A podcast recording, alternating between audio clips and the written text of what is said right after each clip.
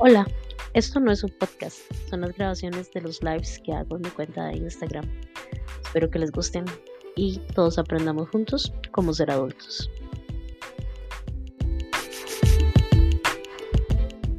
Hola, hace meses que no hago un live sorpresa, pero aquí estamos de nuevo, porque nunca tengo tiempo. Pero también porque he notado que ya no tanta gente se conecta, entonces como que siento que ya no tanta gente tiene el tiempo para sentarse a ver esto. Pero aquí estoy otra vez con un live sorpresa que era sobre el reel que hice sobre eh, autodiagnóstico. Entonces me olvidó de qué era.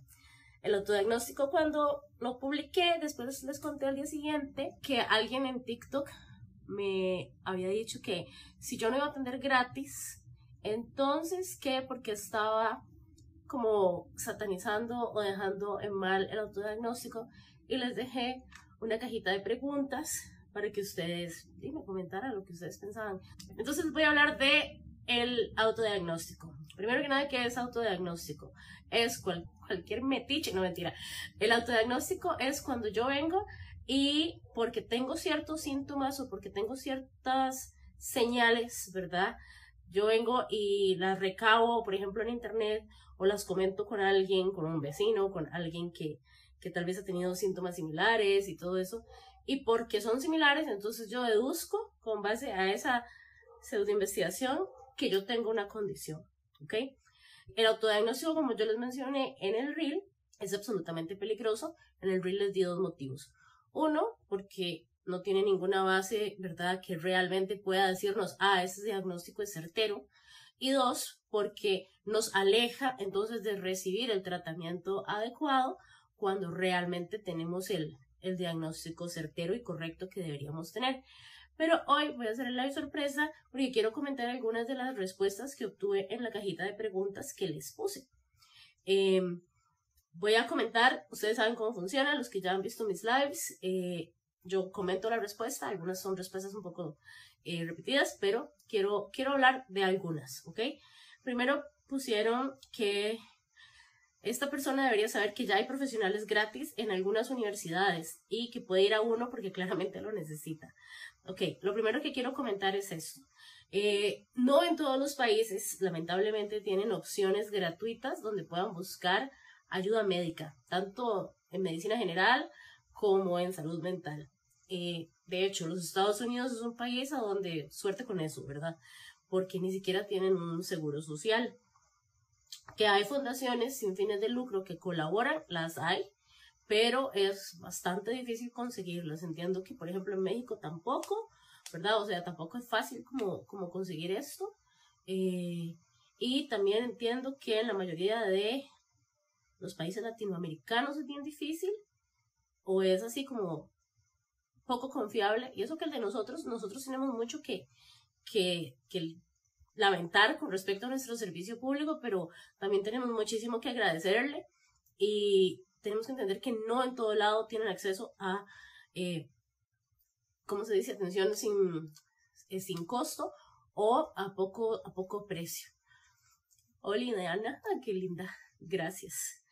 Entonces, eh, es importante que sí, que al menos en Costa Rica existe la atención gratuita en universidades y dependiendo de la situación, también hay, em, ¿cómo se llama? Fundaciones sin fines de lucro que pueden ayudar a bajar costos y o hacerse cargo de esto, ¿verdad? ¿Cómo se llega a esas, eh, a esas opciones? Ok, eh, por las universidades, número uno, contactando a las universidades directamente eh, o contactando a las fundaciones. Estos lugares tienen permiso de los colegios profesionales de ofrecer estos servicios a bajo costo o gratuitos. Porque para esto no es como que yo un día me levanté, ay, ya soy millonaria y no voy a cobrar, lo voy a hacer por el amor de mi corazón. Así no funciona porque existe una cosa que se llama la competencia desleal. Entonces, para esto nosotros tenemos que pedir permisos, ¿verdad? Eh, digamos en el caso de yo psicóloga. Si yo quiero comenzar a no cobrar por mis servicios, eh, creo que no tengo que pedir permiso para hacerlo, puedo no cobrar, eh, pero si tengo que cobrar menos de la tarifa mínima, tengo que pedir un permiso especial al colegio, ¿verdad? Porque si no sería la competencia leal. Si yo cobro muchísimo más de la tarifa mínima y quiero hacerle un quiebre a alguien por una situación eh, particular, lo puedo hacer sin pedir permiso, pero también tenemos que recordar una cosa. Eh, nosotros, el colegio sirve para que todos nosotros estemos regulados, ¿verdad? Y no haya gente que se pase por encima, ¿verdad? Entonces también es un asunto de respetar a mis colegas y respetar pues mi profesión como tal. Después alguien más me puso acá que es una persona mega ignorante viviendo en un multiverso.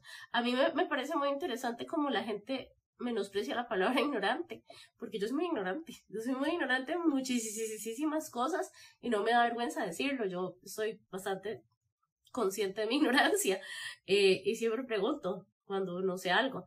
Eh, pero también existe la gente que es ignorante porque le da la gana, pienso yo, porque una cosa es que yo no tenga acceso a la información y otra cosa es que lleguen y me expliquen algo y yo simplemente me cierro y no lo quiero escuchar y no quiero aprender y no quiera como cambiar de parecer y todo eso. Y creo que ese tipo de ignorante es uno de el que debemos luchar, ¿verdad? Contra el que debemos luchar, porque la idea es justamente entender que tenemos acceso a muchísima información y a muchísimos medios y no tenemos que quedarnos ahí, ¿verdad? Eso es lo bonito de ser ignorante, que no me tengo que quedar ahí, puedo moverme. Eh, luego pusieron, bueno, que solo se, acordaron de mí porque hablaron de constelaciones y piel No tenía que ver, pero gracias. Eh, ok, este comentario. Pienso que después de una década de misdiagnosis, o sea, diagnósticos erróneos, la medicina en muchas cosas sigue en pañales. Vuelvo a lo mismo, o sea, la maravilla de la ciencia en medicina, en salud mental, en lo que ustedes quieran, la mayoría se basa en que somos ignorantes. Y tristemente, gracias a esa ignorancia, hay diagnósticos erróneos. Pero también gracias a esa ignorancia, más adelante no los van a ver. ¿Verdad? En diferentes casos. O sea, antes decían, para darles el ejemplo más violento, antes decían que eh, una persona necesitaba un exorcismo. ¿Se acuerdan del exorcismo de Emily Rose, por ejemplo? Alguien decía, necesito un exorcismo, esta persona está poseída por el demonio. Pero entonces vino la ciencia y se dio cuenta que esta persona probablemente lo que tenía era como esquizofrenia o algún, algún trastorno psicótico y pues tanto daño no era necesario, ¿verdad? Entonces sí, sí es muy cierto que muchas personas terminamos, y me incluyo porque yo también fui víctima de varios diagnósticos erróneos, no de salud mental, pero de salud. Eh, pero lo bueno de la ciencia es que eventualmente van a dejar de suceder. Eh, eso no implica ni, ni justifica que yo sepa más que quien estudió o que yo sepa más que quien está tratando de, de evitar estas, estos diagnósticos erróneos, ¿verdad?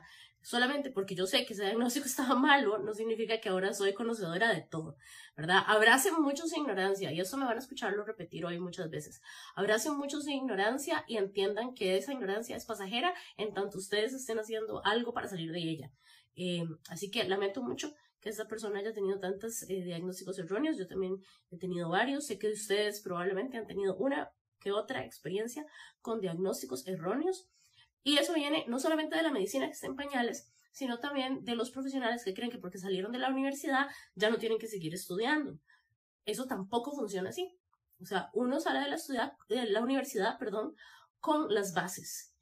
Y de ahí para adelante le toca estudiar el resto de su vida. ¿Verdad? Entonces, ¿Qué pasa? Que también hay muchos médicos y muchos profesionales en salud, y de nuevo, salud de todo tipo, que creen que ya no tienen que actualizarse, que no tienen que estudiar nuevos métodos, nuevas técnicas, ¿verdad? Que no tienen que ir a conferencias, que no tienen que ir a congresos y todas estas cosas. Todas estas opciones existen para que nosotros estemos en una constante formación y actualización y evitemos los malos diagnósticos. O sea, si ustedes me siguen desde hace un tiempo, ¿verdad? Muy probablemente me ven que yo acá rato estoy estudiando algo y les, les pongo ahí como una story de, ay, hoy estoy en una capacitación de no sé qué, hoy estoy en un curso de no sé qué, hoy estoy en una actualización de no sé qué. Cualquier persona que esté estudiando una carrera en salud ¿verdad? Y digo en salud porque yo no voy a hablar por todas las carreras, tiene que saber que en el momento en que eligen estudiar una carrera de salud o una carrera que tiene que ver con ciencia o algo, ustedes van a estudiar hasta el día en que dejen de ejercer. Y si les gusta mucho, hasta el que se mueran. Siempre hay que estar estudiando, siempre hay que estarse actualizando, justamente para evitar ser ese, ese profesional en salud que da diagnósticos erróneos. Eh, también hay gente, voy a meterlo aquí, que da diagnósticos erróneos porque cree que se las sabe todas, igual que las personas que se autodiagnostican, eh, y no hace supervisiones y no corrobora con otros eh, médicos. Por ejemplo, los psicólogos casi siempre chequeamos los diagnósticos o revisamos diagnósticos con psiquiatras o con neurólogos, a veces hasta con nutricionistas, eh, con fisioterapeutas también ha pasado. Entonces nosotros tenemos que entender que no somos conocedores de absolutamente todo. Ese es el área que nos corresponde y en la que nos especializamos y queramos o no queramos, nos toca revisar información con personas de otras áreas o con colegas que tal vez tienen muchísima más experiencia que nosotros. A mí me ha pasado que aunque yo tenga formaciones en alguna técnica o en alguna cosa, eh, yo tal vez no me siento como muy segura de lo que estoy haciendo y de repente le escribo a alguien como, hola, tenés unos minutos para mí, tengo una pregunta y casi siempre habemos varios que, que tenemos grupitos en donde nos preguntamos cosas o, o colegas de confianza a quienes les preguntamos cosas. Eh, yo creo que, que incluso a veces no somos ni, ni, colegas que nos conocemos entre sí, sino que, mira, yo he visto otra persona que sabe tanto de esto, tal vez tiene la disposición de colaborarte y, y, y responder la pregunta, y uno siempre tiene la apertura, bueno, yo siempre tengo la apertura de colaborarle a cualquier colega que tenga una pregunta y estoy bastante segura que cualquier colega que vea esto, si llegan a verlo, va a decir que sí, que conmigo siempre ha encontrado apertura para, para revisar casos o yo he tenido mucha suerte y mucha gente ha tenido apertura conmigo para revisar los míos y me siento siempre muy segura de, de hacer este trabajo y de pedir ayuda, lo cual me lleva a otro punto.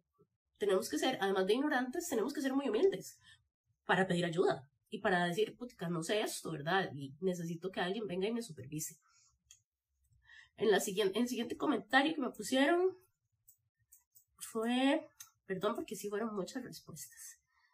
Eh, vamos a ver pusieron, violento decirlo porque es su trabajo. Y ese caso fue una casualidad y no fue la regla. Eso es muy importante. Yo creo que la gente no dimensiona eh, el por qué el costo de una sesión con el psicólogo. Ok, primero que nada, yo necesito que entendamos que existen los psicólogos privados y los psicólogos que trabajan en el ámbito público. Los psicólogos que trabajan en el ámbito público tienen un salario, tienen el salario, tienen aguinaldo, tienen vacaciones, algunos tienen pluses, a lo que entiendo. Eh, incluso algunos que trabajan en el sector privado, que trabajan en empresas, tienen todas estas cosas, ¿verdad? Entonces, a ellos les pela cobrar o no cobrar porque ellos ya tienen un salario. ¿verdad? Ellos no tienen que verse en la necesidad de, oh, necesito cumplir con esta cuota de pacientes a la semana para poder pagar la luz, la renta, el agua, todo, de mi casa y probablemente del consultorio, ¿verdad? Hacienda, eh, poder ahorrar, poder tener una pensión, poder tener, eh, ellos tienen ya todo eso con su salario. Nosotros los que trabajamos en el ámbito privado dependemos única y exclusivamente de nosotros.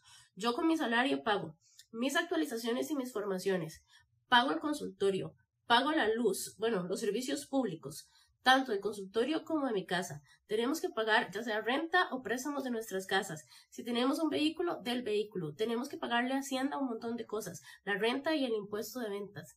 Eh, tenemos que estar pagando la colegiatura. O sea, tenemos que entender que la cantidad de cosas que nosotros tenemos que pagar para poder darles a ustedes el servicio que se merecen, primero que nada son un montón y segundo son bien caros. Entonces es importante que entiendan que si nosotros no cobramos, no los podemos atender, literalmente, porque si yo no tengo dónde dormir, dónde comer, dónde atenderles, luz, agua, teléfono, internet, impresora, eh, estudios, ¿verdad? Di, explíquenme yo quiero saber cómo puedo atenderlos de gratis y no tengo todo eso. Entonces es difícil. Muchos de nosotros atendemos casos pro bono, sí, sí lo hacemos. Eh, también muchos de nosotros hacemos voluntariados. También muchos de nosotros, cuando sabemos que el paciente tiene problemas económicos por algún motivo, eh, si cobramos, como me mencioné antes, si cobramos más de la tarifa eh, básica, probablemente les hacemos un quiebre porque sabemos que están en una situación difícil. También, también como les mencioné antes, si nosotros queremos no cobrar, eh, podemos hacerlo bajo ciertas circunstancias y algunos lo hemos hecho, especialmente en la pandemia, porque sabíamos que nuestros pacientes, algunos se habían quedado sin trabajo y que no vale la pena que, que por una situación pasajera fueran a dejar sus procesos, ¿verdad? Y también les voy a mencionar que hablando se entiende la gente y que cualquier psicólogo con un poquitito de empatía va a entender cuando una persona la está pasando mal y tal vez este no pueda costear una que otra sesión y nada, pregunten. Yo creo que cuando usted tiene suficiente confianza con su profesional, eh, pueden llegar a acuerdos, ¿verdad? Lo más importante es que se mantengan en sus procesos y ojalá terminen. Y no solamente que salgan huyendo por otro problema más. Eh, creo que soluciones hay mientras haya respeto y honestidad. Y al menos en mi caso sí es. Después, ¿qué es lo que pasa? Que mucha gente también dice eso. Es demasiado caro, no lo voy a seguir, no lo voy a poder costear. Eh, hablar, número uno. Dos, organizarse, ¿verdad? Creo que hay maneras de hacer las cosas y vale la pena este, arriesgarse. Creo que la peor respuesta que les pueden dar es no. Y esa, pues, es una respuesta que ya tenían de por sí. Después, ah, bueno, mencionaba a la persona que, probar, ah, porque la persona que decía esto, que si yo no le iba a atender de gratis, no satanizara el autodiagnóstico, eh, decía que gracias a su autodiagnóstico, ella se había salvado su vida. Sí, fue un caso fortuito y muy probablemente sucede que no estoy diciendo que este sea el caso, pero muchas veces pasa que la gente realmente en su malestar lo que quiere o lo que está buscando es tener la razón y eso les baja mucho, ¿verdad? la incomodidad, el malestar, el dolor o lo que sea que estén viviendo y como que tener ese conocimiento hace como un efecto placebo, ¿verdad? O tal vez, tal vez, tal vez el problema no era algo médico realmente que, que fuera a causar más eh, necesidad que la de que la persona, ¿verdad?, bajara revoluciones, por ejemplo. Eh, hay muchos factores que podrían influir de por qué esa persona se sintió mejor que no conocemos. Eh, lo que sí les voy a decir es que cuando tiene que ver con salud, es un número de rifa que yo quisiera como que no compren, porfa, ¿verdad? Busquen un profesional. Aquí alguien me contestaba, ¿cómo por qué tiene que dar consulta gratis? ¿Regalar trabajo y tiempo? No. Sí, o sea, exactamente no sé por qué debería dar consulta gratis, solo porque sí. También esto me lleva también a hablar de eh, las personas que creen, que, ¿cómo les explico? Que no confirman las citas y no llegan, ¿verdad? Eh, al menos en mi caso eso no pasa, porque tengo, tengo, lamentablemente pagarán sus computadores, pero tengo un método para que casi no me pase. Eh, pero sí les voy a pedir, por favor, que si ustedes confirman la cita con su profesional, cualquier profesional, incluso la muchacha que les hace las uñas, eh, por favor, asistan, porque casi que todos nosotros somos trabajadores independientes y estamos contando con ciertas horas laborales alrededor del mes, de la semana, de la quincena, ¿verdad? Que si un día todo el mundo, por ejemplo, en un día, que digamos que una persona tiene 10 clientes, por decirles algo, esos 10 clientes confirman y de repente no llega ninguno, entonces, ¿cómo va a vivir esa persona? Te dan un poquito de respeto con eso, ¿verdad? Eh, pusieron acá, uno puede suponer que tiene algo, pero ¿cómo se va a autodiagnosticar? ¿Qué se logra? Ok, eso es justamente lo que les estaba diciendo. Yo puedo tener conocimientos básicos de mecánica, ¿ok? Cuando yo aprendí a manejar, a mí me enseñaron cosas básicas. Este es el motor, es la batería, es el clutch, este...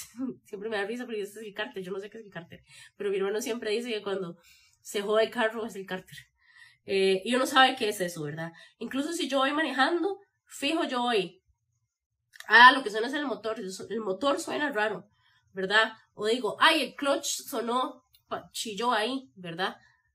Yo no me voy a poner a arreglar ese carro, ni a diagnosticarlo, créanme. ¿Por qué? Porque el carro me costó mucho y yo no sé de mecánica, sé solamente cómo suenan las cosas, ¿verdad? Si yo no voy a hacer eso con el carro, ¿por qué me lo voy a hacer a mí misma? ¿verdad? No, un poquito, ¿verdad? De, de pensar en eso. Ustedes pueden saber las bases de que, ay, como que por aquí está el páncreas, pero no se van a diagnosticar un cáncer. No sé si el páncreas está de una vez. Eh, es importante que entendamos eso.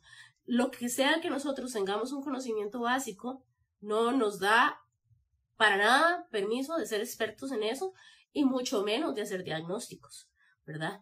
Eh, entonces, por favor, eviten eso. Luego pone, alguien aquí que esta persona le tocaba el ego, la inmadurez y la irresponsabilidad. Sí, es que eso es lo que pasa, que ¿por qué nos creemos más que los profesionales? ¿O por qué creemos que sabemos más que los profesionales? Ay, eso me recuerda algo, que yo no sé si ustedes siguen una cuenta que se llama El Cirujano Odioso, que a mí me cae súper bien y me encanta. Y si no la siguen, síganla, me encanta. Y él está eh, algo estaba compartiendo un día de estos de una muchacha gringuita que tenía dos chiquitos que los llevó, que llevó a uno al hospital de niños porque tenía quemaduras en la manita porque aparentemente el chiquito puso la mano en, en el horno. Eran estas quemaduras que eran como, yo no sé, de tercer grado, o sea, realmente graves. Y un bebé. Aparentemente habían llevado al, a este bebé primero un médico privado que les había cobrado como 200 dólares y les había mandado ahí como unas cremitas, ¿verdad? Decidieron llevar al chiquito al hospital de niños para una segunda opinión y cuando llegaron al hospital de niños y le vieron las quemaduras al bebé, ustedes saben cómo funciona aquí en Costa Rica, que cualquiera de estos casos primero se investiga que no sea abuso infantil, ¿verdad? Entonces obviamente a la tipa no la dejaron salir del hospital ni llevarse al chiquito, ¿verdad? Hasta que no solamente atendieran al niño, sino también porque tenían que investigar que esto no fuera un, caso de, de agresión, perdón, sí, de agresión infantil. Y la madre estaba, ¿verdad?, haciendo toda una campaña eh, con la embajada y que sus derechos se los habían arrebatado, que hacer un país tercermundista, que no sé qué, no sé qué. Y todo el mundo le decía como, usted entiende que su chiquito está muy mal. Pero según ella, ella sabía más y necesitaba que la sacaran inmediatamente de ahí para ella ir a los Estados Unidos a buscar ayuda para su bebé. No le iban a dejar salir con el bebé en esas condiciones. Se le iba a hacer una sepsis horrible y se le iba a inflamar, se le iba a infectar y iba a terminar cortando el brazo seguro. Por supuesto que no la podían dejar salir de ahí. Pero la gente cree mucho que sabe más que los médicos o que las personas profesionales en esto, ¿verdad? no sé cómo termina ese caso. No me importa. Bueno, ojalá que el chiquito esté muy bien, eso sí me importa. Pero entendamos estos papás. Si uno se metía al perfil de la chica, se daba cuenta que la madre pues era un poquito ahí, ¿verdad? Como mística, antivacunas, etc. Y bueno, pues ya sabemos por dónde va eso. No quiero juzgar, no me estoy diciendo que ya sabemos por dónde va eso. Luego, mm, ¿qué más me pusieron acá? Dice eh, que la muchacha sacó la lotería por haberse salvado la vida con su autodiagnóstico. Sí, total. Eh, dice que el hecho de que esa persona tuviera suerte eh, no implica que siquiera el autodiagnóstico fuera certero. Tiene toda la razón, ¿verdad? Porque si usted estaba teniendo síntomas de algo que de repente me armaron, puede ser por el autodiagnóstico, puede ser porque eran pasajeros, puede ser por tantos motivos que nunca vamos a saber porque la chica nunca fue al médico. Luego, esto es importante. Pusieron, creo que si bien siempre se debería contar con un diagnóstico, el ver a otras personas con síntomas parecidos y darse cuenta que uno no está solo y que es normal por tener síntomas puede generar calma en personas que están mal. Ok, esto me parece importantísimo. El hecho de que yo tenga síntomas parecidos a mi vecina no implica que tengamos lo mismo. Implica que tenemos síntomas parecidos. ¿Qué pasa? Que yo no sé, primero, ni de dónde viene la vecina, ni su historia del médico, ni su genética, ni su vida, ni si la picó algo, ni si es alérgica a esto, a lo otro, ni, sus, ni su crianza, ni su educación, yo no sé nada, ¿verdad? Y que algo que yo tengo sea similar a lo de ella no implica que es lo mismo. La única manera en que nosotros podemos saber si es lo mismo es que las dos nos vea el mismo médico y comience a realmente hacer una evaluación diagnóstica correcta, ¿verdad? Y delicada y diga, Sí, totalmente. Graciela y la vecina tienen exactamente la misma enfermedad y es porque viene una a la de la otra. O sea, realmente tenemos que entender que los factores no solamente es la lista de síntomas de, un, de una enfermedad o de un padecimiento o de un trastorno, ¿verdad? Eh, hay mucho trasfondo, hay mucha tela que cortar alrededor de esos síntomas, de esa lista de síntomas, de nuestra vida en general y de quiénes somos nosotros, ¿verdad? Yo puedo tener un montón de síntomas similares al cáncer de próstata y pregúntenme qué no tengo. Una próstata. Y yo sé que es un ejemplo un poco idiota, pero el autodiagnóstico también es un poco idiota. Y eso es todo lo que voy a decir con eso. Eh, también tengo acá, vamos a ver. Eh, aquí.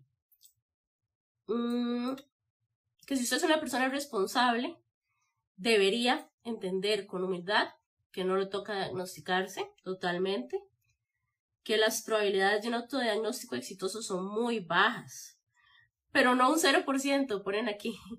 Eso me da risa, no es un 0%, ok. Sí es cierto, no es un 0%. Eh, también que saber ese autodiagnóstico como correcto es solo una cura temporal. para una situación más complicada y esta persona no va a recibir la atención adecuada.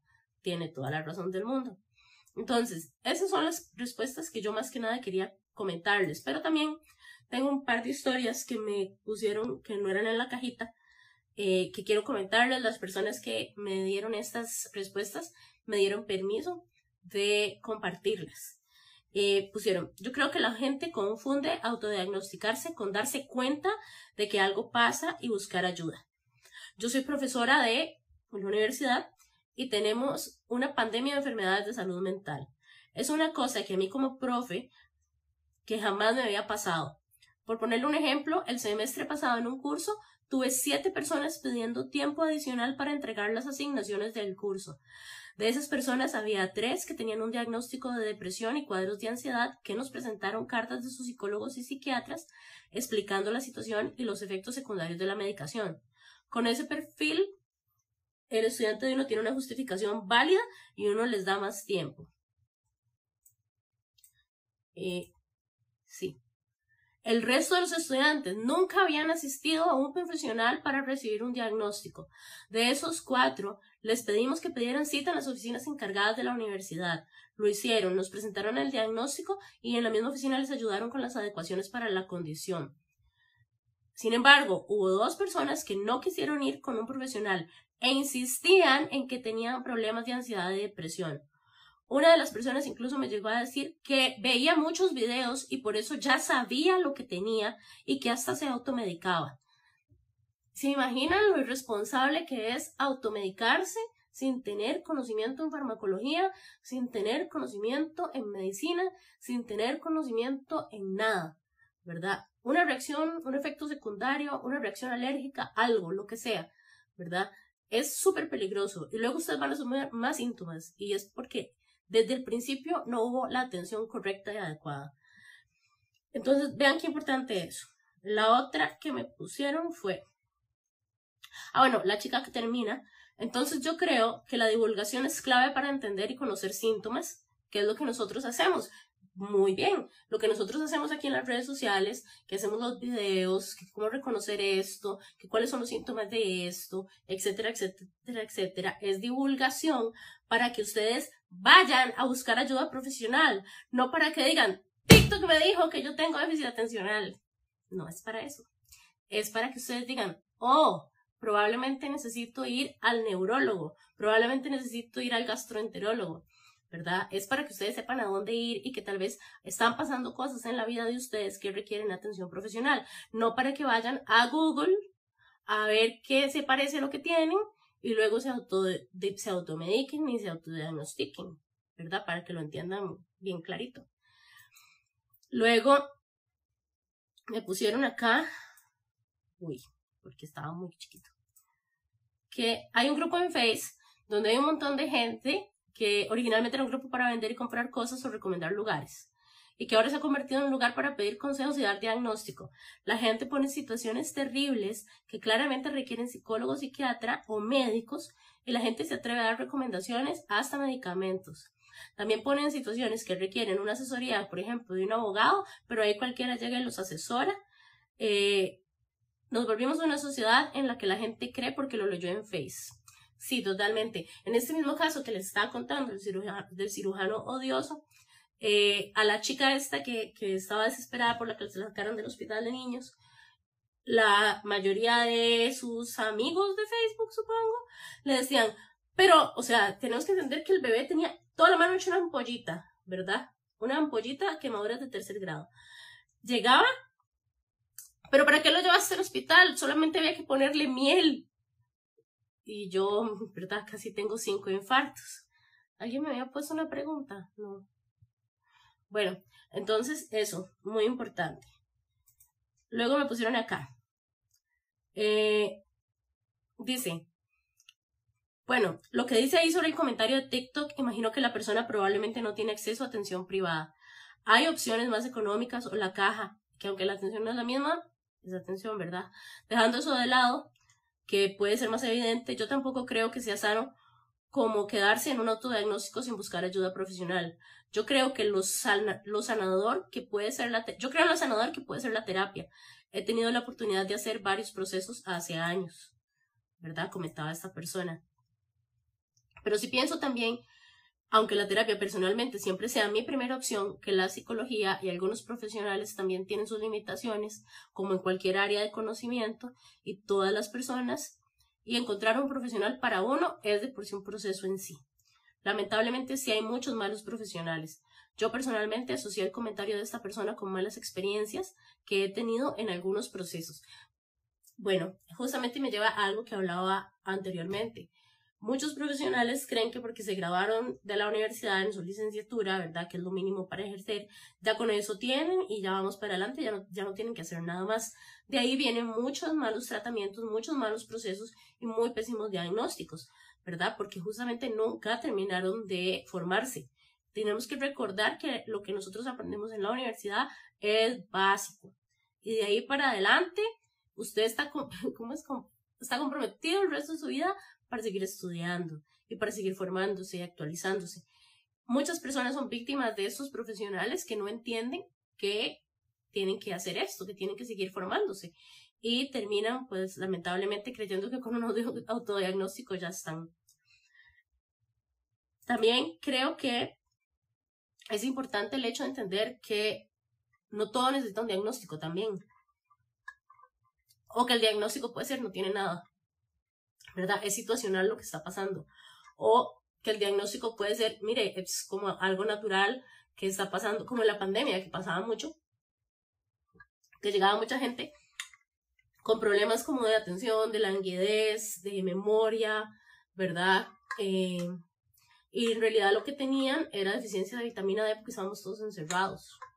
Y eso pues no lo iban a saber en un autodiagnóstico. Todos creían, ah, me acuerdo que estaba que inventaron el, el, síndrome de la cabaña, que era porque eso, porque estábamos encerrados. El síndrome de la cabaña claramente no existe y lo que era era deficiencia de vitamina D, ¿verdad? De que la gente pues ya no salía tanto y no recibía luz solar y todo eso, etcétera, ¿verdad?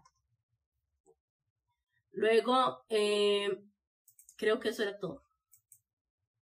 Aquí. Sí, pusieron esto. Los médicos tampoco podrían hablar de lo peligroso de automedicarse porque no dan consulta gratis. Ambos son peligrosos y una de las responsabilidades como profesionales de la salud es advertir sobre los peligros, ¿verdad? Sí. Entonces justamente por eso quería hacer este live. Porque siento que yo, que con el reel, que no quedó muy claro los peligros realmente que hay y tampoco mencioné del todo en el reel que cuando nosotros hacemos este trabajo de divulgación en todas nuestras redes sociales, que muchos, muchos, muchos, muchos profesionales nos tomamos el tiempo para hacer esto, eh, es justamente como les mencionaba antes, para que ustedes puedan identificar cuándo pedir ayuda y no para que se autodiagnostiquen. Para cerrar hoy, eh, si alguien tiene una pregunta, este es el momento para ponerla. Si no, para cerrar hoy, les quiero recordar que los psicólogos que hacemos divulgación como esto que hago yo cuando salgo en lives, cuando les hago estos live sorpresa, cuando les hago videos, cuando les hago publicaciones escritas, el trabajo que, sea, que hacemos en Paz sin Poses a veces, que también es de divulgación, el, el trabajo que estamos haciendo en Basado en Evidencia CR, eh, es autogestionado, Nadie nos paga ni un 5 para nada de esto, es nuestro tiempo.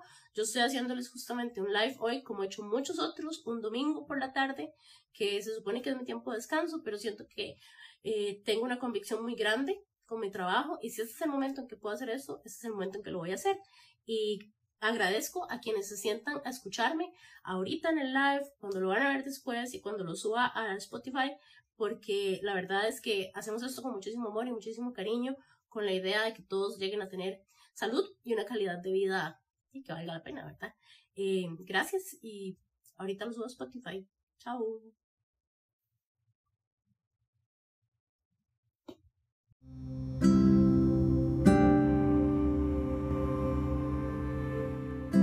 Hey, muchas gracias por haberme escuchado. Si este episodio te llamó la atención, aprendiste algo o solo te pareció interesante, agradecería mucho que lo compartas. Es bueno que otras personas también aprendan con nosotros. Nos escuchamos pronto. Chao.